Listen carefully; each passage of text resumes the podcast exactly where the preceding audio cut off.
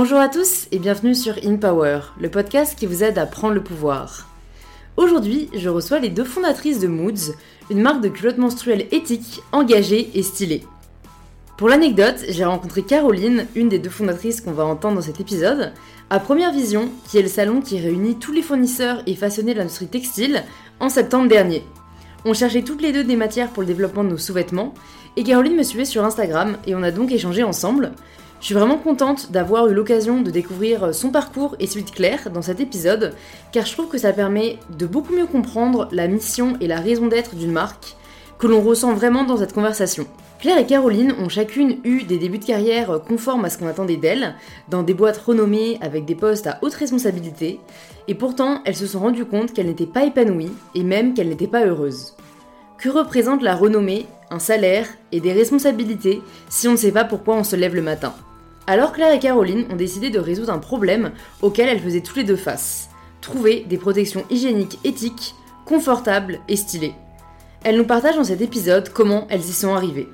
Et avant que j'oublie, Claire et Caroline ont eu la gentillesse de proposer un code de réduction à toutes les auditrices d'InPower. Donc si vous voulez tester leur culotte de règles, vous avez moins 10% sur tout le site de Moods avec le code MyBetterSelf.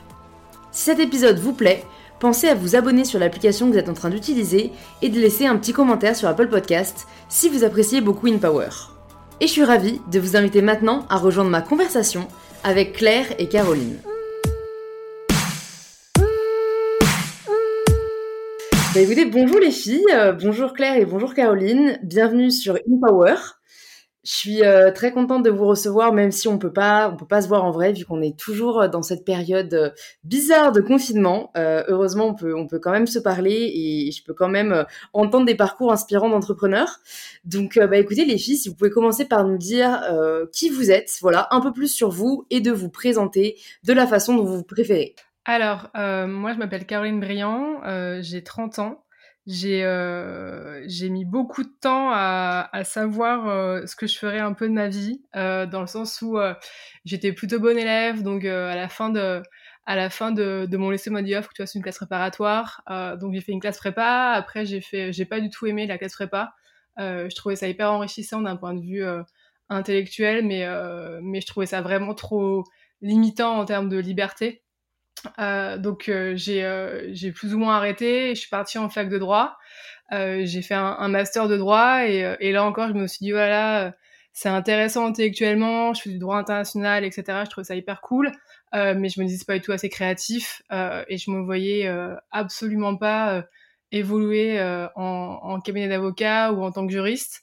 Donc j'ai fait une école de commerce à Lyon en me disant que que en gros euh, pendant deux trois ans je pourrais voyager m'éclater euh, et, euh, et à la fin euh, faire quelque chose euh, bah, qui enfin j'étais sûre d'avoir un travail quoi. Donc vraiment sans grande conviction mais plutôt par par opportunisme de voyage. Et donc j'ai commencé à faire des stages un peu partout. J'ai fait j'ai fait un stage en Espagne après je suis partie en Chine. Et en fait pendant ces stages là je me suis rendu compte que ce qui me plaisait c'était effectivement euh, la créativité, mais aussi le côté stratégique. Euh, donc, je suis partie euh, en stage de fin d'études en planning strat, donc le planning stratégique en agence de, de publicité, donc dans de grosses agences parisiennes et euh, où je suis restée euh, 3-4 ans. Et en fait, euh, pendant, pendant ces années-là, il y a eu bah, ce que tout le monde sait maintenant, le scandale sur les tampons. et à titre perso, je me suis vraiment dit, c'est assez bizarre parce que je me suis dit, ok, pourquoi nous les femmes, on a laissé faire ça? Euh, pourquoi, euh, comment ça se fait qu'on ne soit pas intéressé à ce qu'on mettait euh, bah, dans notre vagin, etc. donc j'ai commencé à me renseigner. donc là, on était en 2017 et, et entre temps, bah, l'idée a fait son chemin, etc. Et, et, et en 2018, voilà, je, je, teste les culottes menstruelles et je trouve ça, à titre perso, une grande révolution. Je me suis dit voilà, ça a changé ma vie. Et à cette époque-là, il y avait, il avait pas beaucoup de marques et surtout, moi, j'avais envie de de donner euh, entre guillemets je me tout le monde disait ouais les règles ça doit être normal mais ça restait encore des modèles hyper basiques etc et moi je voulais vraiment faire une marque de lingerie euh, classique entre guillemets de marque de mode. Euh, donc j'étais encore en agence j'ai commencé à travailler sur le projet et en octobre 2018 je claque tout et je crée Moods. Voilà. Ok, j'adore la chute qui nous laisse qui nous laisse un peu pantois. On a on a hâte d'en savoir plus. juste avant, juste avant d'en venir à, Claire aussi, je me demande juste, en écoutant ce que tu nous as dit sur ton parcours, j'ai un peu l'impression que tu t'es trouvé au final pas forcément en travaillant et enfin j'ai l'impression que c'est une réalité que j'entends pas mal autour de moi, c'est en fait en voyageant ou en faisant un truc hyper différent qu'on se rend compte un peu euh, ce qu'on aime faire ou ce pourquoi on est fait. Euh, est-ce que toi aussi tu as eu ce sentiment et peut-être qu'est-ce qui t'a aidé à y voir plus clair et avec le recul, tu vois, tu t'es dit euh, bah j'aurais bien aimé peut-être savoir ça avant pour pour comprendre plus rapidement ce pourquoi j'étais faite. ouais, moi il y a un truc que j'ai toujours en tête, c'est que j'étais j'étais en première, donc moi je viens de je viens de Picardie, j'étais pas tous dans des grands lycées parisiens, je viens vraiment entre guillemets de la campagne profonde française. Euh, et, euh, et, je me souviens, j'avais euh, j'avais ma meilleure pote, elle voulait être prof des écoles. Et ma prof de français lui avait lui disait ouais euh, bah toi c'est bien, on, on, sait ce que tu vas faire, mais alors Caroline on sait pas du tout ce qu'elle va faire quoi. Et à cette époque-là, ça m'avait mis un peu la pression parce qu'effectivement je savais je savais pas du tout ce que je voulais faire. Et, et ouais c'est vraiment bah, je suis partie à l'étranger, j'ai fait pas mal de rencontres, j'ai bossé pour l'association. Et au final, je pense que c'est ces, euh, ces expériences-là qui m'ont permis après de, bah, de m'enrichir aussi euh, personnellement parce que quand tu pars à l'étranger forcément t'es tout seul. Quand tu fais quand t'es en asso bah tu fais un peu des trucs de je vais faire un anglicisme mais euh, from scratch on se débrouille quoi. Et c'est euh, ces mm, valeurs là mm. qui m'ont vraiment plu. Et après en fait j'étais j'étais moi en agence de, de, communication et je travaillais pour des grands groupes. Et je me suis dit c'est pas possible quoi. Enfin je peux pas passer ma vie à faire ce genre de travail. Et, et donc c'est ça aussi qui m'a aidé je pense que j'ai pas eu il y a des gens qui se réveillent le matin et qui disent ouais je vais faire ça moi, je me suis jamais dit que j'allais monter une, marque de culottes de règles. Absolument pas. Euh, en revanche, c'est vraiment au fil du, euh, au fil du, temps et c'est ça qui est, ça qui est hyper cool, je trouve. Ouais, ouais, c'est euh, en fait ça a été un ressenti personnel et c'est venu d'un besoin perso et je pense que c'est ce qui fait les plus belles histoires parce que c'est pas, t'as pas cherché une idée de boîte quoi, ça t'est un peu, un peu tombé dessus. Ouais, grave, c'est ça. Trop cool. Bon bah écoute Claire, euh, à, toi maintenant de nous en dire un peu plus sur qui tu es et, euh, sur comment t'en es arrivée à, co-créer Moods euh, avec Caroline. ouais ouais tout à fait. bah, du coup moi c'est Claire, j'ai 36 ans, moi je suis franco-américaine mais je suis née, j'ai grandi à Paris. en termes d'études, moi je suis ingénieure de formation, j'ai fait mon école à Centrale, j'étais à, à Lille. Euh, et, alors à l'époque, moi pareil, moi j'ai fait les études d'ingénieur un petit peu parce que c'était euh, la, voie royale, euh, comme si je reprends une expression de, de ma mère, quand on n'a pas forcément beaucoup de moyens, mais qu'on veut, on veut finalement se fermer aucune porte. et je me suis retrouvée dans ma première partie de vie professionnelle, un peu par hasard finalement, à, à aller bosser dans la finance. Et parce que moi, ma première partie de vie, en réalité, j'ai bossé entre 2007 et 2015 chez Goldman Sachs. Euh, une partie, euh, la première partie, j'ai passé 4 euh, ans, 4 ans à Londres et ensuite j'ai été mutée au bureau de New York. Donc là, moi, pendant toutes ces années-là, mon métier, c'était vraiment d'être une spécialiste en, en, stratégie de levée de fonds. mes clients, c'était les hedge funds basés à Tokyo, Hong Kong, Singapour et qui cherchaient à lever du capital en Europe. Et ensuite, j'ai étendu un peu mon domaine puisque je faisais ça pour l'ensemble des clients internationaux euh, de Goldman Sachs euh, qui cherchait à lever du capital euh, aux États-Unis. Alors en plus, il faut remettre ça un peu dans le contexte de 2008. Hein, on a tous vu, enfin, on sait la crise, ce qui s'est passé. Moi, j'ai démarré, j'étais petite juju sur le desk. Deux semaines après, il y a les qui plantent. Bon, donc ça a été des années. bon timing. Ça a été des années assez assez fascinantes d'un point de vue expérience, business, professionnel. Enfin, vraiment, c'était c'était des années euh, hyper formatrices. Enfin, j'ai eu l'occasion de bosser avec, euh, dans un milieu euh, ultra exigeant. Mes clients, mes boss, c'était les gens un peu les plus puissants de la, planète. donc j'en ai tiré énormément à titre, en termes de, de, skills, de, de, prise de responsabilité sur plein d'aspects. Mais enfin, ce qui ne collait pas fondamentalement, c'était, je me réveillais le matin, je me disais qu'est-ce que tu fais dans la vie? Et en fait, euh, ça collait pas avec mes valeurs fondamentales. Quoi. Euh, donc finalement, il y a, en 2015, j'ai décidé de reprendre le contrôle de ma vie euh, et de me dire que bah, finalement, c'était dommage, toute cette énergie que j'avais à déployer, parce que je suis un peu une addict au travail, moi. c'est qui s'était terminé, qui s'est soldé par un burn-out en fait à New York. Hein. c'est quelque chose que je souhaite à personne. C'est une vraie prise de, de, conscience quoi. D'un seul coup, on se dit bon, bah, la vie, euh, la vie c'est court. Euh, on peut se retrouver en fait de partir du top à d'un seul coup, même plus recevoir un texto et se dire je peux pas, je peux pas gérer, je ne sais plus. Enfin voilà, c'est vraiment un craquage total. Et, et en fait, j'ai pris, j'ai décidé de prendre ce temps vraiment pour bah, justement réfléchir, prendre du recul. Et, et c'est vraiment cet univers des, des startups qui m'a qui m'a accroché et j'ai commencé à être vraiment fascinée par ça.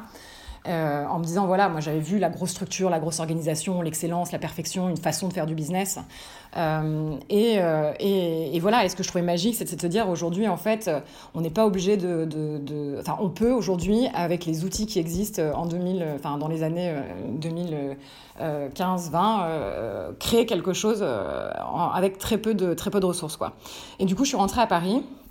Euh, et c'est un peu dans cette, euh, dans cette euh, optique-là d'avancer dans ce domaine de, de vraiment de, de, de, de l'écosystème, d'aller me, me, me, frotter au, monde des startups, euh, que j'ai pris la décision d'aller faire la formation du wagon à Paris, euh, qui est un bootcamp intensif pour apprendre à coder en, en quelques mois. Et qui était une expérience absolument géniale. Enfin, en gros, à la fin, du, à la fin je ne sais pas si tu les, si tu les connais, les, les gens du wagon, mais c'est une très belle aventure aussi entrepreneuriale. Et euh, donc ça m'a permis vraiment de, de, mettre un peu les mains à la pâte et euh, de, découvrir le, réseau un peu parisien euh, du monde des startups. Et j'ai fait une, j'ai eu une première expérience en fait en startup à la suite de ça. J'ai bossé à Station F.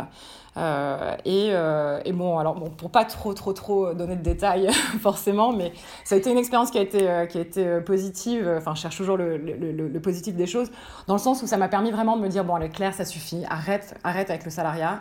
Euh, tu, tu, es un, entrepreneur dans l'âme, euh, tu n'es pas faite pour travailler pour un projet si tu n'es pas mais 100% euh, en accord avec euh, vraiment tes valeurs fondamentales et surtout accompagner la personne qui va vraiment être ton, enfin voilà, avec qui tu vas, tu vas créer quelque chose quoi. Et finalement, c'est dans ces euh, c'est presque dans ce contexte-là que j'ai rencontré Caro parce que je m'étais engagée en fait sur une, sur une autre aventure de lancement d'une marque de mode aussi.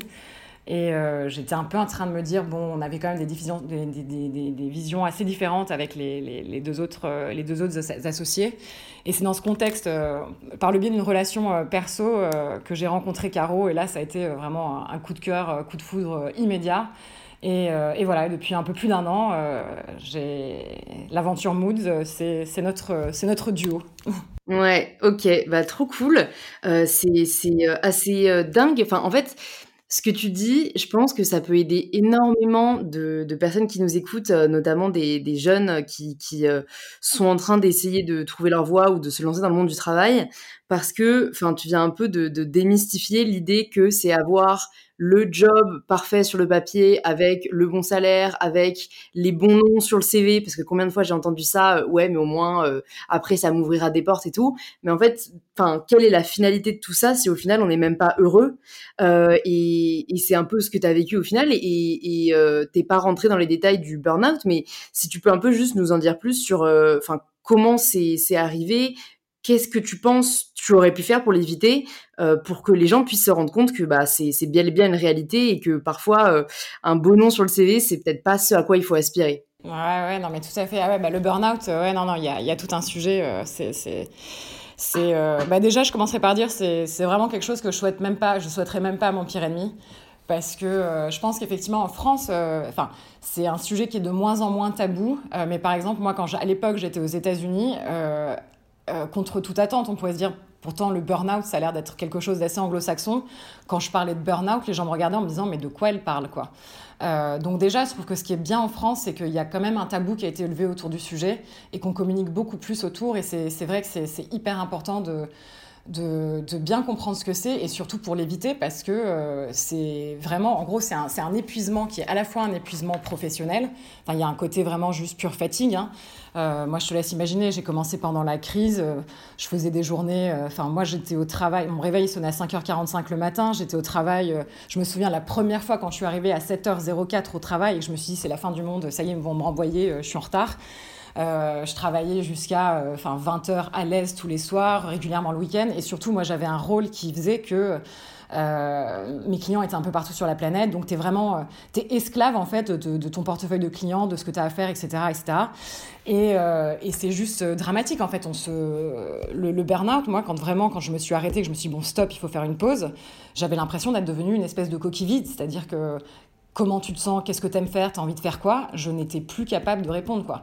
Donc je pense qu'il faut être hyper vigilant et vraiment euh, à ceux qui nous écoutent, là, euh, y a quand même il y a, des choses assez simples, il y, a des, il y a des signaux et quand on est dedans, en général, on n'est pas prêt à les voir, mais euh, il, y a des, il, y a des, il y a des checklists quand même de, de, choses, il faut faire attention, il faut être vigilant et ça vaut pas la peine. quoi. Franchement, moi j'ai eu le luxe en fait de pouvoir vraiment prendre le temps derrière de me reconstruire, de, financer justement la suite de ma vie comme je voulais pour faire des choix et pas refaire les mêmes, les mêmes erreurs. Mais c'est un sujet, un sujet qui est, qui est, qui est important et il faut en parler. Et les gens qui... Faites, si j'ai un conseil, effectivement, le joli nom sur le CV, c'est top. Mais la vie, on n'en a qu'une, elle est courte. Et si on a de l'énergie à dépenser, dépensez-la pour quelque chose qui a du sens pour vous.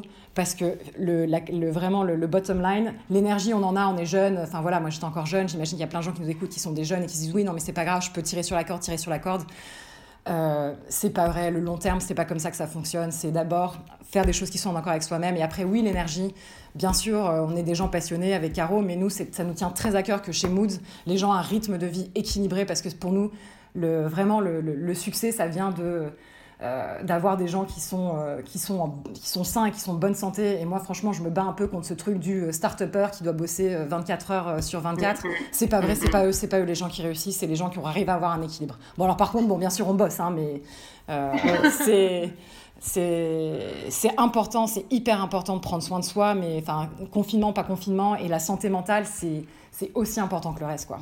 Ouais, totalement. Et c'est vrai que pour le coup, euh, le tabou sur ce sujet-là, je pense, n'est pas encore tout à fait levé en France. Euh, en tout cas, moi, je, enfin, tu vois, c'est sur les réseaux sociaux, euh, je vois beaucoup plus de comptes anglophones prendre la parole sur le sujet et, et je trouve ça important. C'est vrai qu'on partage ce message parce que la glorification du surtravail n'est bénéfique pour personne, quoi. et du coup, juste avant que, que Caro nous en dise un peu plus sur les, les débuts de Moods, est-ce que tu peux nous dire, Claire, juste pendant ce, ce laps de temps, du coup, tu t'es un peu recentré sur toi-même.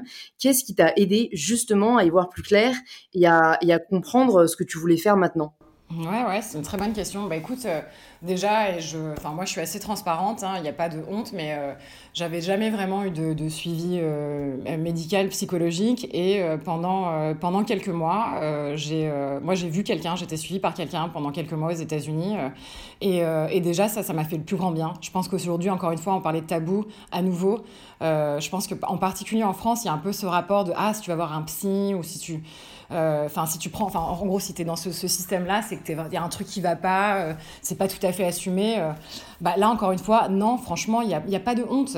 Il n'y a pas de honte. Si vous avez une gastro, vous ne vous posez pas la question est-ce que mon médecin va me juger quand je vais voir mon généraliste quoi? Bon, bah, si là, je suis à plat et j'ai besoin d'un soutien psychologique, il faut aller le chercher. Et il n'y a aucune honte à ça. Et je sais qu'il y, a parfois, c'est une barrière mentale pour les gens, mais ça ne devrait pas. Et, moi, je pense qu'on devrait presque tous, de temps en temps, enfin, avoir quelqu'un qui nous suit. Quoi. Donc ça, c'est le premier, le premier aspect. Le deuxième aspect, qui était, euh, euh, c'était aussi de reconnecter avec son corps, en fait.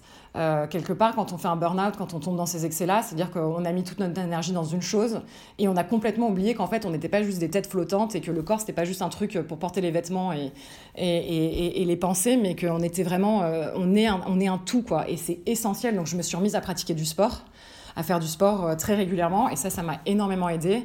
Et je me suis mise à pratiquer également la méditation qui est euh, pour moi une pratique euh, qui devrait quasiment être obligatoire pour tous. Je ne peux qu'encourager les gens à, tenter, à essayer, parce que les bénéfices sont, euh, sont tellement, euh, sont rapidement euh, palpables et, c'est ça aussi qui permet en fait la première prise de recul par rapport à, avoir à débroussailler finalement des années de vie où on ne s'est pas forcément posé les bonnes questions parce qu'on a été le bon élève, parce qu'on a suivi ce qu'on était à faire, mais où on, on, s'interrogeait plus soi-même quoi. Donc ça c'est les choses et après alors moi à titre perso moi j'ai passé ma vie sur les TED Talks à écouter des documentaires à me faire les replays d'Arte et en fait à essayer de redécouvrir le monde à me refaire une idée de qu'est-ce qu'il y avait euh, qu'est-ce qui, ouais, quels étaient, euh, qu'est-ce que le monde avait à offrir et comment moi, euh, avec finalement tout ce que j'avais acquis, sans, sans, vouloir cracher sur ma première expérience du tout, mais au contraire voir ça comme un acquis et se dire comment j'utilise ça maintenant avec cette nouvelle connaissance que j'ai de, de moi-même et des valeurs et qu'est-ce qui a du sens et quels sont les outils à développer pour la suite. Et, et tout ça m'a amené pas à pas, chacune de, chacun de mes réussites, chacun de mes échecs m'a amené euh, jusqu'à jusqu'à Caro et Moods. Ok, bah écoute, ouais, c'est super que tu partages ce témoignage-là parce que euh, ça montre aussi que c'est un travail, quoi, et que ça arrive pas en claquant des doigts et que on se réveille pas du jour au lendemain en sachant exactement euh, ce qui nous attend dans la vie. Donc, Donc ouais, il faut prendre ce temps et, je pense que ça peut être que bénéfique, quoi. Donc merci de le rappeler. Et, Caro, du coup, si tu peux nous dire euh, maintenant, à partir du moment où tu, tu, plaques tout en octobre, déjà nous dire aussi si cette décision a été euh, difficile à prendre ou pas, parce que j'imagine quand même que c'est pas facile de, de se jeter euh, dans le bain en fait, moi, ce qui m'intéresse beaucoup aussi toujours, c'est euh, le day one. C'est parce qu'en en fait, je pense que beaucoup de gens ont du mal justement à s'imaginer ces débuts-là, parce que tout le monde se dit, euh, je sais pas par où commencer, euh, j'ai jamais fait ça avant. Enfin, il n'y a pas de formation entrepreneuriale, et j'essaye vraiment de, de, partager ce message, de dire, mais en fait, personne ne sait ce qu'il fait. Tout ce qui est important, c'est de faire, parce qu'une action en entraînera une autre. Donc voilà, si tu peux juste nous raconter un peu ça, je pense que ça peut être vraiment intéressant. Ouais, euh, bah en fait, euh, je pense que paradoxalement, moi j'étais euh, hyper contente de tout plaquer. parce que, en fait, c'était. Enfin, en fait, je, croyais tellement en, l'idée que j'avais, etc., que, que, que, en gros, je, je dormais mousse, je mangeais mousse, je vivais mousse, etc. Et le fait de pouvoir enfin m'y consacrer à 100%, ça a été un, limite un soulagement, quoi. Et, et après, sur le day one, alors ça, euh, ça, je pense que si mes anciens employeurs l'entendaient, ils seraient pas très contents. Mais en fait, moi, j'ai commencé à travailler sur Moods quand j'étais déjà euh, employé, quand j'étais encore employé. Euh, donc c'est-à-dire qu'en gros, j'arrivais plutôt le matin pour trouver des usines, pour regarder un peu bah, ce, qui se faisait dans les autres pays. mais après, je sais pas, c'était plutôt d'un aspect hyper pragmatique. Je me suis dit, ok, tu veux faire des culottes menstruelles, donc bah un, faut faire les culottes menstruelles, et deux, tu vas les vendre. Donc, faut que tu saches un peu ce que veulent tes clients, quoi. Et, euh, donc, en fait, j'ai commencé à, chercher, euh, euh, à chercher une usine et à interroger bah, les femmes sur ce qu'elles voulaient comme comme modèle, etc. Mais ça, j'étais j'étais encore en, en, poste dans mon ancien travail. Et, et, en fait, c'était vraiment ça. J'ai cherché l'usine, j'ai fait des questionnaires sur Facebook où j'ai eu 3000, 4000 réponses euh, rapidement avec des femmes qui, euh, qui laissaient leur mail. Et ce qui fait qu'en fait, quand j'ai fini, enfin, quand j'ai commencé à travailler à temps plein sur Moods, j'avais déjà l'usine. Euh, et j'avais et j'avais déjà des indications sur sur ce que les femmes voulaient mais j'avais fait vraiment ça c'était c'était à l'arrache quoi. En fait j'ai fait passer un questionnaire sur Facebook où où j'ai mis des photos de culottes trouvées sur sur internet et, euh, je leur demandais ouais euh, à quoi euh, à quoi ressemble votre culotte de règle aujourd'hui? Et là je devais choisir entre six options et à quoi voudriez-vous qu'elle ressemble? Elles avaient encore six options. Et puis là en fait j'en ai déduit que bah justement il y avait un que mon idée de faire vraiment une, une marque de mode avec des, des beaux des, des beaux bah, des beaux vêtements des belles culottes bah, en fait c'était ce que les femmes voulaient. Donc j'ai continué j'ai foncé Ok, alors en t'entendant, j'ai presque l'impression que ça a été euh, facile, euh, alors que bon, moi, je, suis passée par le, par le même chemin. euh, rien que trouver une usine, ça a été euh, extrêmement difficile. En plus, vous, aucune de vous deux ne vient du, du milieu de la mode, donc Comment, euh, comment est-ce que tu t'y es pris? Est-ce que tu avais des exigences au niveau de, de euh, la, la, euh, localisation de, de l'usine? Est-ce qu'on t'a pas mmh. un peu rigolé au nez en mode, bah de toute façon, vous allez très certainement faire des quantités qui nous intéressent pas, donc ciao? Enfin, tu vois comment un peu ça s'est passé aussi pour, parce que c'est une réalité. Malheureusement, quand t'es petit dans le milieu de la mode, t'es personne quoi. Ouais. Non, quand t'es petit, t'es personne, et surtout quand tu dis que tu vas faire des culottes menstruelles à des mecs qui, qui gèrent des usines Là, en fait, t'es même pas personne, quoi. T'es la personne de la personne. Enfin, c'est-à-dire, c'est tu n'existes pas. Euh, et là, il te dit non, mais c'est quoi ce truc? C'est-à-dire que c'est quoi, c'est c'est quoi votre histoire de meuf de culotte menstruelle? Enfin, c'est pour eux, c'était inimaginable. Donc, euh, donc en gros, euh, ouais, non, c'était pas c'était pas simple du tout. je pense qu'en tout, j'ai appelé 300 usines.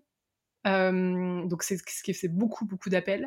J'avais identifié des pays. Moi, je voulais, au enfin, j'avais, je m'étais renseignée pour faire en France. Euh, en fait, en France, euh, je me suis vite rendu compte que bah, c'était extrêmement cher à la fabrication, ce qui induisait derrière que bah, fallait qu'on ait un prix de vente qui était très très cher et je voulais que moi que les culottes, enfin que nos culottes restent accessibles. Parce que euh, je pars du, enfin avec Claire, on part du principe que c'est un produit entre guillemets de première nécessité. Et avoir des culottes à 50, 60 euros pour nous c'était inimaginable quoi. Euh, donc euh, donc vite fait, la, France ça nous a paru, enfin ça nous a paru à l'époque très cher, mais je voulais quand même rester rester en Europe avec des matières européennes, donc je me suis dirigée vers le Portugal, qui pour moi était bah, la super alternative parce que c'était en Europe, proche de la France, etc. et en fait, j'ai eu, entre guillemets, parmi ces 300 usines, de la chance. Alors après, je pense que quand on en contacte 300, est-ce qu'on peut appeler vraiment ça de la chance? Je suis pas certaine. mais j'ai trouvé, j'ai, je sais même plus comment j'ai trouvé l'usine sur Google ou, ou, je, ou, je, sais plus comment. Et j'ai trouvé une usine qu'on a là. Et, et en fait, ça a été un coup de cœur immédiat euh, où euh, c'était une usine qui était familiale, euh, où en plus les personnes qui géraient et qui gèrent encore, parce qu'on bosse encore avec eux, la, la, production était franco-portugaise, donc ils parlaient français, ce qui quand même était beaucoup plus simple pour moi. Mmh. Et ils étaient, ils étaient ouverts à... Bah, c'est des gens qui étaient assez curieux, quoi. Ils se sont dit, ok, euh, faire des culottes menstruelles, ça a l'air un peu chelou, mais pourquoi pas? Euh, et, en fait, ils m'ont donné ma chance, quoi. Euh, on a commencé, euh, j'avais des toutes, toutes, petites quantités, etc. Et, au final, bah, ça a bien grandi, mais c'est c'est vraiment eux qui, bah, qui ont cru au, projet directement. Et aussi, moi, j'étais directement aussi hyper impliquée, donc je suis allée rapidement sur place pour leur montrer que, bah, que c'était pas juste un, ça n'allait pas rester une petite marque, quoi, et que hum, j'avais une vraie ambition de, de faire grandir de faire grandir Moose rapidement. Et je pense que bah, j'ai, ça les a convaincus. Et, depuis, euh, ils, nous accompagnent euh, euh, bah, depuis bah, octobre 2018 où on a commencé à faire bah, les protos avec eux parce que j'ai fait déjà des protos avec d'autres, usines et ça n'avait pas marché. Et, là, depuis, c'est devenu un, partenaire hyper stratégique et, c'est super de travailler avec eux. Quoi. Ouais, bah, je pense que c'est vraiment ça qu'il faut rechercher, quoi. comme tu dis, un coup de cœur. Quand il y a de doute, il n'y a pas de doute, quoi. Je m'en suis rendu compte aussi en, cherchant des usines. Et parfois, on a tellement envie d'avancer que on, pense euh, que ça va aller. En fait, non. Euh, et, la suite nous le prouve. Donc, euh, donc ouais, je pense que tu as, gagné du temps. Claire, est-ce que tu peux nous dire aussi, je me demande, vu que bah, vous, enfin, vous venez pas du secteur de la mode, comment vous vous êtes répartis euh, les, missions, on va dire, les, euh, enfin le, champ de compétences, vu que bon, a priori, vu vos parcours, vous avez quand même des compétences complémentaires, mais j'imagine que c'est pas facile de se répartir euh, les tâches quand en fait aucune de vous deux ne va faire ce, ce qu'elle sait faire ou en tout cas ce à quoi elle a été formée. Ouais, oui, oui, bien sûr. Bah, en fait, je pense qu'avec Caro, c'est hyper naturel. Déjà, on a vraiment, nous, on a vrai, on copilote. Enfin, Moods, c'est les décisions, les décisions stratégiques sur pas mal de choses. On est, on bosse vraiment main dans la main. Après, comme tu disais, il y a un peu des choses qui, qui naturellement tombent plus euh, sous, le, sous le set de compétences de l'une et de l'autre. Euh, mais en tout cas, entre, enfin, entre nous deux, c'est vrai que ça, ça s'est toujours fait naturellement. Et je pense que c'est aussi un des succès de, de notre association, c'est qu'on se marche pas sur les pieds, on se fait ultra confiance et, euh, et les choses se font naturellement. Alors du coup, si, on, si, on, si, on, si on fait un peu les, si on découpe un petit peu, moi je m'occupe du coup plus particulièrement de, tout ce qui est, tout ce qui est opérationnel, financier et administratif, étant donné comme un peu mon, mon passé. Euh, et ensuite, la partie, euh, sur la partie digitale, euh, aujourd'hui, on est, on est avant tout, enfin voilà, on est, on, est, on est une DNVB, notre, notre, notre nos, canaux, de, que ce soit de communication, de distribution, de, sont, sont, c'est le, e-shop, donc il y a énormément de choses à faire autour du digital. donc là, moi, je, je, je, passe pas mal de temps aussi sur ces aspects-là, l'aspect plus tuyau, où Caro, elle, c'est vraiment elle qui, qui gère toute la partie, toute la partie contenu. Euh, et, euh, et, du coup, euh, Caro, elle s'occupe, bah, c'est elle qui est vraiment le, le, le, le, spécialiste de, la, de la, la, marque chez nous. et donc, tout, ce qui est, tout, ce qui est, tout ce qui est brand, tout ce qui est contenu, tout ce qui est réseaux sociaux et stratégie aujourd'hui auprès des influences, des réseaux RP, c'est Caro qui pilote plus, plutôt cette partie-là. et moi, le reste. Et en fait, sur tout ce qui est produit, bah, c'est amusant. C'est justement là où finalement on se, on se, on se retrouve. Euh, on, travaille, on, travaille, euh, on travaille un peu main dans la main, puisque moi, il y a le côté un peu plus bah, la production euh, prévisionnelle des commandes, etc.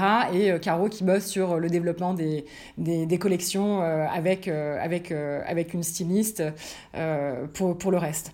donc voilà, en gros, en gros c'est comme ça qu'on se, se répartit les, tâches, mais on a, on a vraiment une, un management qui est, qui, est, hyper fluide et nous, on, on avance vraiment à deux. Quoi. Ouais, ok, je vois. Bah, du coup, c'est tu soulèves un point, euh, je me posais la question parce que, euh, enfin, comme vous l'aviez mentionné au début d'ailleurs, euh, ce qui m'a interpellé parce que j'ai testé votre culotte et, j'ai actuellement mes règles, donc j'en ai une sur moi, c'est que elles sont vraiment belles et que ce sont vraiment des culottes. Enfin, pour avoir testé plusieurs culottes de règles, il y avait un peu ce côté couche bah, que je peux comprendre aussi parce qu'il y a, enfin, il faut absorber le flux. mais ça, ce qui m'a particulièrement interpellée avec les vôtres, c'est qu'elles sont légères et qu'elles sont belles et que, enfin voilà, c'est de la lingerie, c'est pas la culotte moche du fond de tiroir qu'on sortait avant pour nos règles.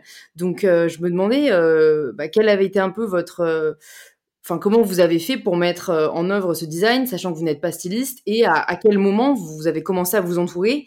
Euh, Si Caroline, tu peux nous dire justement, bah ouais, comment euh, comment ça s'est fait et comment l'équipe a, grandi au fur et à mesure des mois?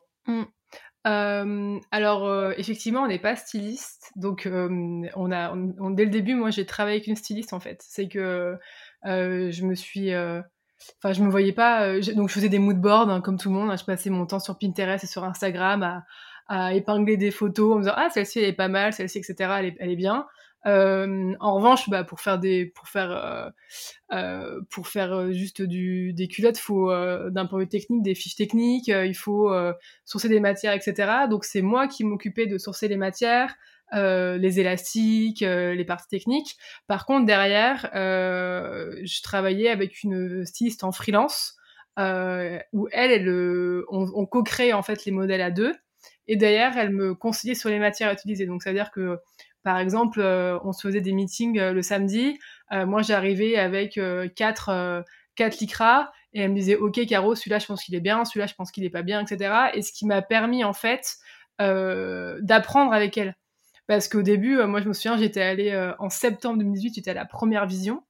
et là, je me baladais dans les couloirs. Enfin, première vision, pour ceux qui sont jamais allés, c'est des espèces de. C'est un, un énorme forum où il y a tous les fournisseurs de, de tissus euh, européens et au monde. Et on me disait, ouais, il est, mon, enfin, c'est un peu cliché, mais genre, regardez, cette matière-là est bien, etc. Et je dis, oui, oui, elle est bien. en fait, j'en avais aucune idée.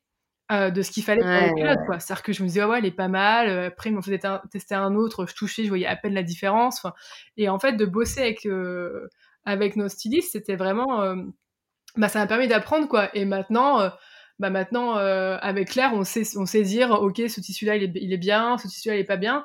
Et ce qui fait qu'on a appris on a un peu appris euh, sur euh, sur le tas en, en s'entourant. Et je pense que c'est ça qui est clé c'est que avec Claire on a forcément des compétences qui nous sont propres mais mais je pense que ce qui ce qui est important c'est de vraiment s'entourer quand on sait pas notamment quand c'est technique euh, mm. et, faire une culotte, c'est technique en fait. Moi, je peux faire d'école de mode, je peux faire d'école d'ingénierie textile. Euh, donc, c'est pour ça que dès le début, euh, je me suis dit, ok, tu as besoin de quelqu'un et c'est ça qui nous a permis d'avoir des, des super moods actuellement. Quoi.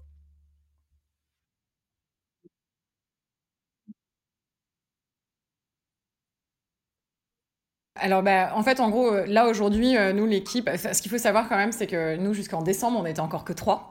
Donc, tout ce qu'on a, tout ce qu'on a monté, tout ce que tout ce que les clients portent, etc. Ça a été fait sur une, petite équipe très réduite. Euh, là, depuis le début de l'année, on est, euh, on est passé à 6. Euh, donc, on a quatre stagiaires qui sont full-time avec nous et on travaille aussi avec un certain nombre de freelances qui sont justement ces gens qui viennent augmenter les, ressources, les ressources de Moods. et là, aujourd'hui, alors malgré, malgré la crise, nous, on est quand même dans une situation qui est, qui est, qui est plutôt saine et qui, est, qui, est, qui continue à être en croissance.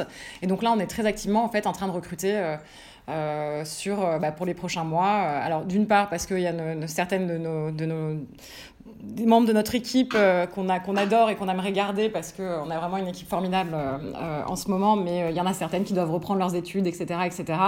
Donc on cherche un peu les, prochaines superstars et on, est vraiment en train de faire grandir l'équipe. D'ici la fin de l'année, on pense qu'on sera au moins le double. Donc en fait, vous, ça fait euh, un peu plus d'un an et demi que, vous travaillez sur Moods.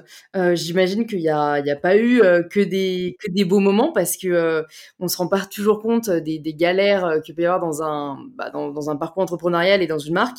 si Caroline, tu peux nous en dire un peu plus peut-être sur des moments difficiles que vous avez vécus et, comment vous en êtes relevé parce que je trouve ça toujours important de, parler aussi bah, de ce qui va pas et, et, en fait, généralement, on se rend compte qu'on en ressort plus fort ou en tout cas la résilience quoi est toujours bonne à prendre. Donc si tu peux nous parler un peu peut-être de, moments difficiles euh, qui sont passés tout au cours de ces deux dernières années. Euh, pour moi, il y a vraiment deux moments qui ont été particulièrement durs. Euh, quand moi j'étais encore solo, etc., en fait, j'avais, essayé déjà de m'associer avec une autre personne, ça n'avait pas du tout marché. et, donc je lui dit écoute, je suis désolée, mais en fait, moi je me vois pas continuer quoi. Donc c'était un peu un, break-up euh, professionnel. J'étais euh, j'étais assez touchée. Et, euh, et en fait je vais à l'usine première, première, visite à l'usine etc et là j'avais trouvé un super tissu qui était beaucoup plus absorbant qu'il y avait sur le marché qui c'était un peu la révolution quoi. Et, et en fait j'arrive et, et, là la personne avec qui on travaille me montre les culottes. Et, et en fait ils avaient pas envoyé le bon tissu. Et c'était pas du tout le bon tissu. Donc ce qui fait que ça que la prod pouvait pas pouvait, pouvait pas être lancé quoi. Donc je repars euh, et je me dis bon vas-y c'est pas grave. Moi ce que j'avais fait c'est vu que j'étais un peu euh, parano euh, de la production, en fait j'avais trouvé des plans B sur chaque tissu. Donc sur chaque tissu de la partie technique j'avais un plan B, sur chaque élastique etc j'avais un plan B. Et, et, et, là je repars et, et, je me dis bon vas-y ça va décaler de, de, une semaine, c'est pas très grave. Et, et, je rentre à l'appart et je commence à laver les culottes pour savoir si tout tient bien, tu vois. Ça, c'est mon côté encore un peu parano. Je me dis, ok, lave-les, 10 fois, donc je fais 10-15 machines, et là je sors les culottes, et je me rends compte en fait que l'élastique il, casse quoi. Et, j'étais toute seule et tout, et, je me disais, mais c'est pas possible, tu vas jamais sortir tes culottes, ça va pas du tout aller. Et là, euh, mon petit ami de, l'époque rentre et fait une blague, et là, je commence vraiment mais à pleurer, mais vraiment à, pleurer, à m'effondrer, quoi, de stress, euh, de, de stress, de fatigue, euh, et, je le revois encore lui en mode, mais pourquoi tu pleures comme ça? J'étais genre, ne peux plus, j'en ai marre. Et, je pense que c'est vraiment bah, le côté, faut que je lance, faut que je lance, faut que je lance, et en fait, tout qui. qui, qui, où j'avais que des, que des problèmes, quoi. C'est-à-dire que bah, j'étais euh, toute seule, euh, ma partie technique, mes fournisseurs s'étaient trompés d'épaisseur, donc très clairement c'était plus épais qu'une couche pampers. Euh, j'avais un élastique qui tenait pas, c'était l'enfer. Et, et, ça, c'était vraiment hyper dur parce que je voyais, entre guillemets, bah, ça marchait aussi concurrentiel et je voyais de plus en plus de marques, de plus en plus de marques arriver. Et, je me disais, moi, je vais sortir, ça, je vais sortir en 2030, quoi. Et donc ça, c'était compliqué. Et après, avec Claire, euh, je pense que Claire se souvient du, fameux moment UPS. Euh, euh, où, en gros, bah, à l'époque, on était trois, il y avait Claire, moi et, une stagiaire qui était toute junior, c'était son premier stage, etc. Et, en fait, on devait recevoir les. Parce qu'à l'époque, on faisait les colis toute seule avec Claire, et on devait recevoir les, culottes, on les, recevait en retard, etc. Et, en fait, là, on se rend compte que l'usine n'a pas envoyé le colis à la bonne adresse donc euh, qui sont trompés d'appart, etc. Donc je dis à Claire, non mais t'inquiète, pas de souci, je vais à mon ancien appart et j'attends le camion, j'attends le camion devant l'appart, quoi. Je me tape une petite mission, etc. Sauf qu'en fait, j'appelle UPS et je me rends compte qu'en gros le camion est passé 5 euh, minutes avant que j'arrive. Euh, et, et, là, je rappelle UPS, ils me disent mais attends, dans tous les cas, votre colis, votre colis c'est mort, vous l'aurez pas quoi. Sauf qu'en fait, derrière, ce qu'ils savaient pas, c'est que nous, on lançait le crowdfunding trois, trois jours plus tard et qu'il fallait qu'on donne des culottes à des, à des créatrices de contenu sur Instagram pour bah, lancer un peu le, la machine, quoi. Et que bah, sans ce colis-là, en fait, toute notre campagne, elle est tombée à l'eau.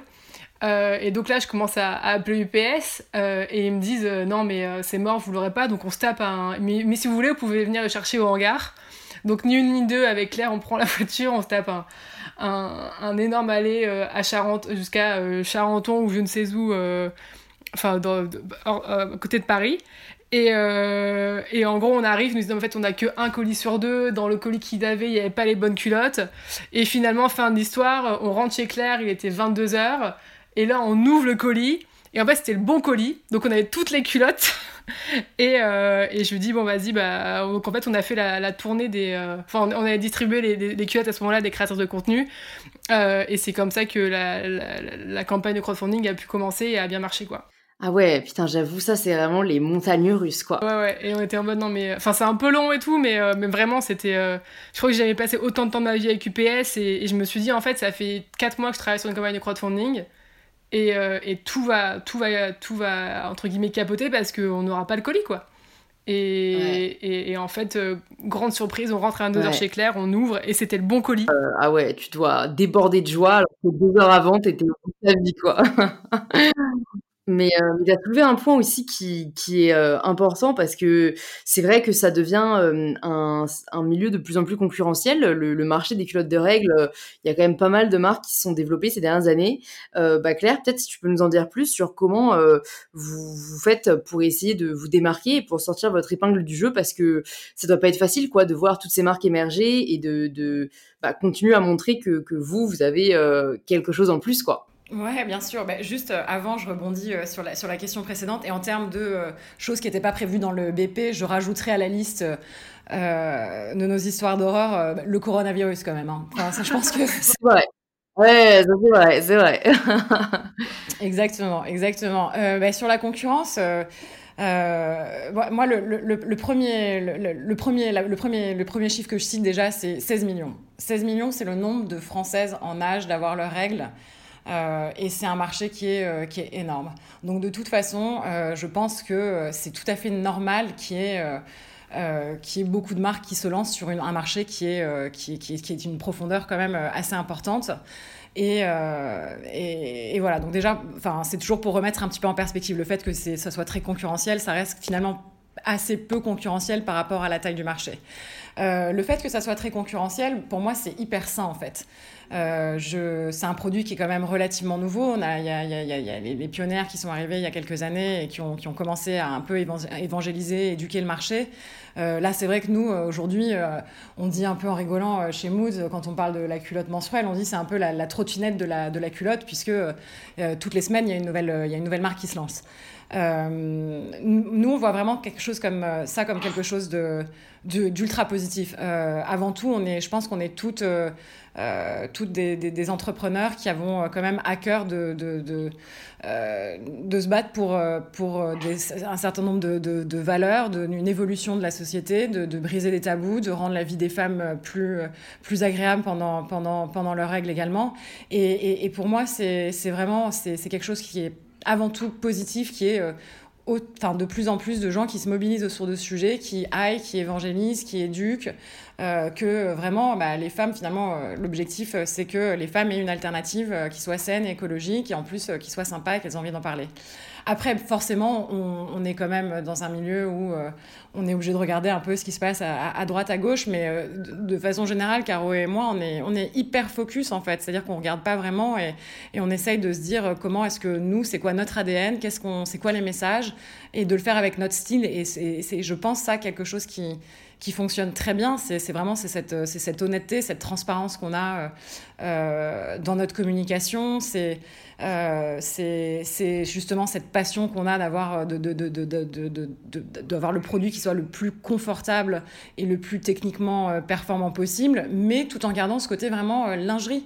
et c'est-à-dire que nous, on essaie vraiment de se détacher de cette de cette, du côté vraiment pure protection hygiénique et se dire bah non, nous on est avant tout une marque de, une marque de lingerie, une marque de mode et on est une marque engagée et voilà nous on gagne quand euh, même nos clientes nous disent bah voilà moi en fait ta lingerie je la porte euh, même quand j'ai pas mes règles parce que euh, c'est avant tout une culotte qui est, qui est stylée, qui est confort et, et voilà quoi. Donc vraiment la, la, concurrence pour nous c'est quelque chose, c'est un moteur. C'est un moteur et, et je pense qu'on va tous dans le même sens.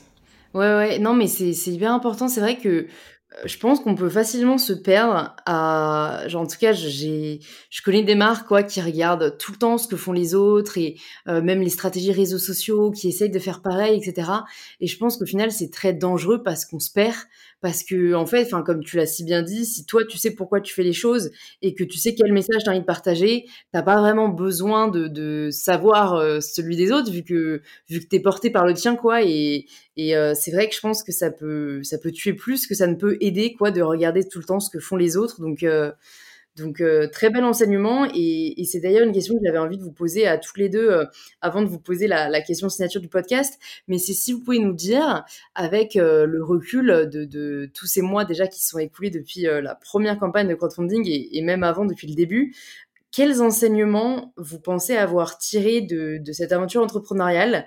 Enfin en tout cas, si vous pouviez vous dire euh, deux trois euh, leçons quoi euh, et remonter le temps et, avant de commencer cette aventure enfin qu'est-ce que vous vous diriez qui pourrait aider d'ailleurs les entrepreneurs ou les aspirants entrepreneurs qui nous écoutent?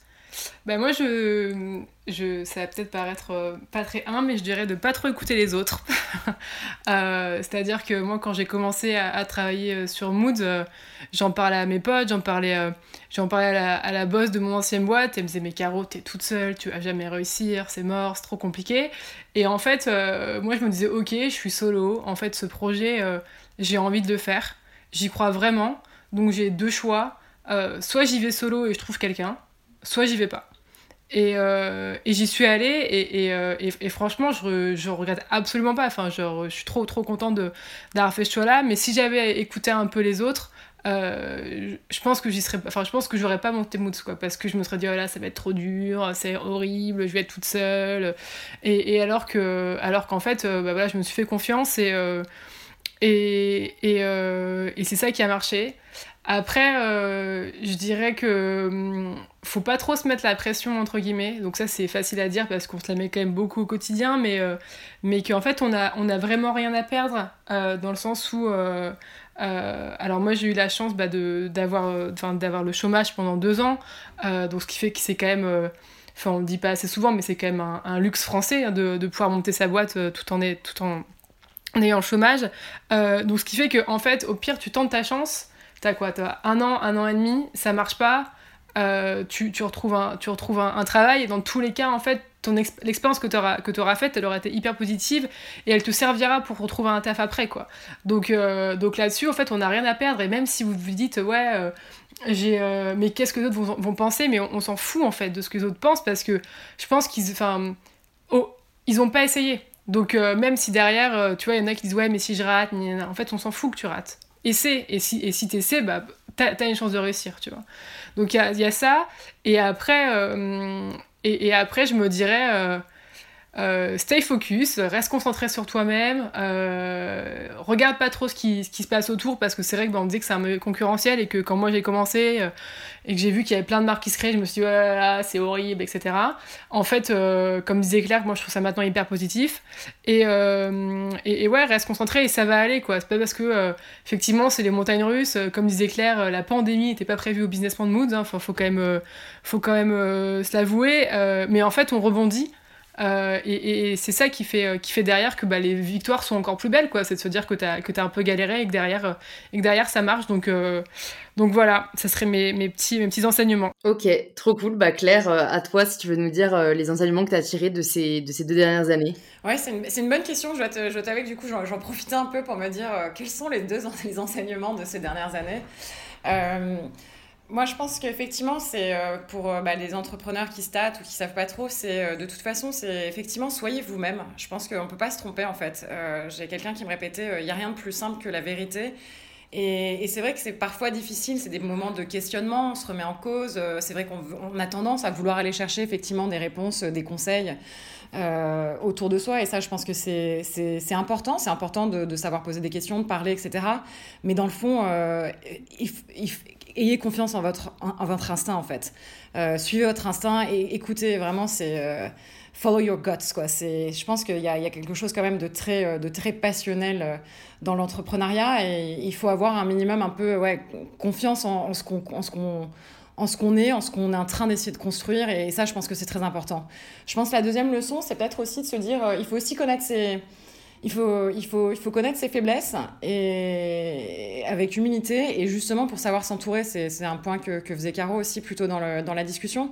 Et euh, donc ouais, il faut, il faut savoir, euh, il faut savoir s'entourer des bonnes personnes, pas avoir euh, Enfin, pas, laisser son ego de côté en se disant, bah voilà, là, c'est pas moi qui vais être la plus forte, il faut que j'aille chercher quelqu'un d'autre qui va être plus fort que ça. C'est, on en sera plus, tous plus forts collectivement. Et, donc, et ça rejoint un peu mon troisième point qui est, c'est hyper important de savoir comment on s'entoure, en fait. Et les gens qu'on recrute, euh, les gens qu'on embarque dans l'aventure, euh, c'est ça. Si tôt dans le process, c'est ça aussi qui va faire la, différence entre un business qui fonctionne et qui ne fonctionne pas. On en revient à l'humain et on en revient vraiment aux gens et, ça peut être les gens qu'on recrute, les partenaires, euh, les, types de médias, la façon de communiquer et, voilà. Et c'est toujours finalement, ça en revient à de, de l'intégrité, de la confiance. Parfois, ouais, c'est dur, euh, parfois on perd complètement en confiance, mais si on a ces éléments-là autour de de, de, nous, bah, ça permet d'avancer, d'avancer de, vite hein, et, de, vraiment de faire des belles choses. Et c'est ça qui est absolument génial dans, dans, dans, dans l'entrepreneuriat, en fait. Mmh. Super, bon bah on a de, belles leçons et de beaux enseignements. J'aime toujours euh, cette question parce que euh, j'ai l'impression qu'on grandit sans avoir forcément à passer par euh, les, difficultés quoi qui en sont venues à ces réalisations. Donc, donc merci à toutes les deux. Je vais vous poser la, dernière question, la question signature du podcast. Ça signifie quoi pour vous prendre le pouvoir de sa vie?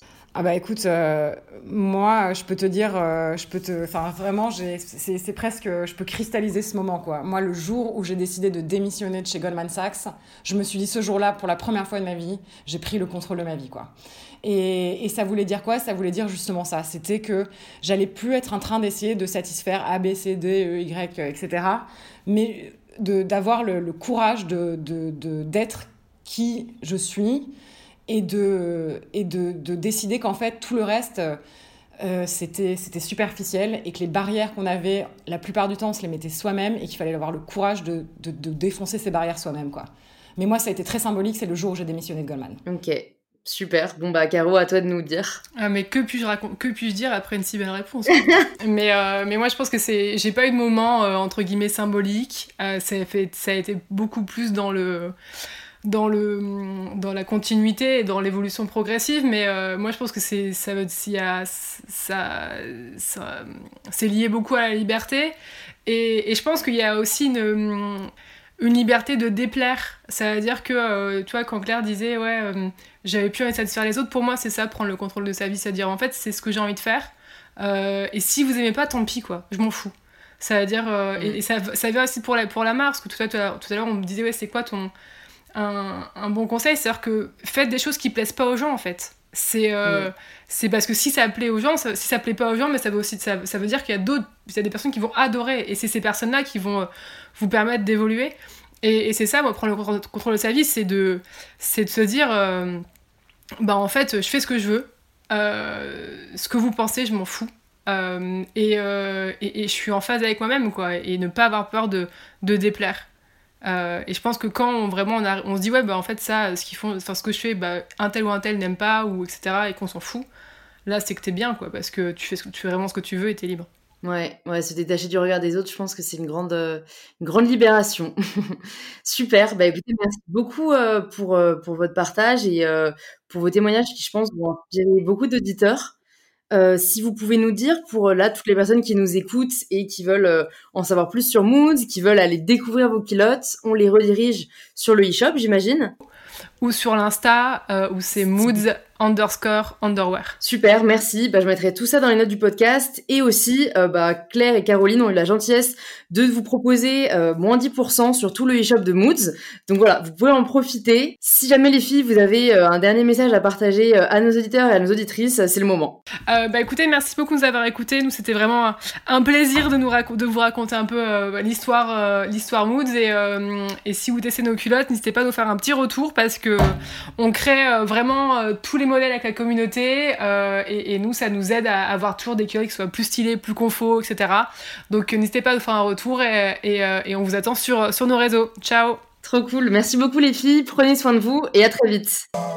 Merci de vous être rejoint à notre conversation avec Claire et Caroline, j'espère qu'elle vous a plu.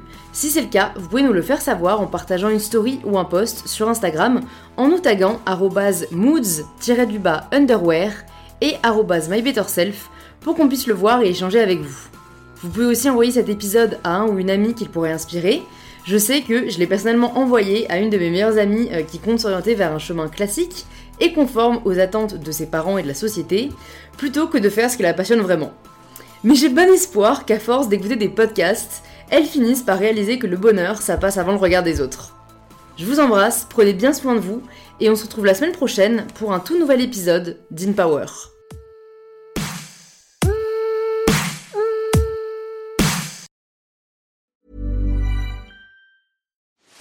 Are you ready to enhance your future in tech? Then it's time to make your move to the UK, the nation that has more tech unicorns than France, Germany, and Sweden combined. The nation that was third in the world to have a $1 trillion tech sector valuation. The nation where great talent comes together. Visit gov.uk forward slash great talent to see how you can work, live, and move to the UK.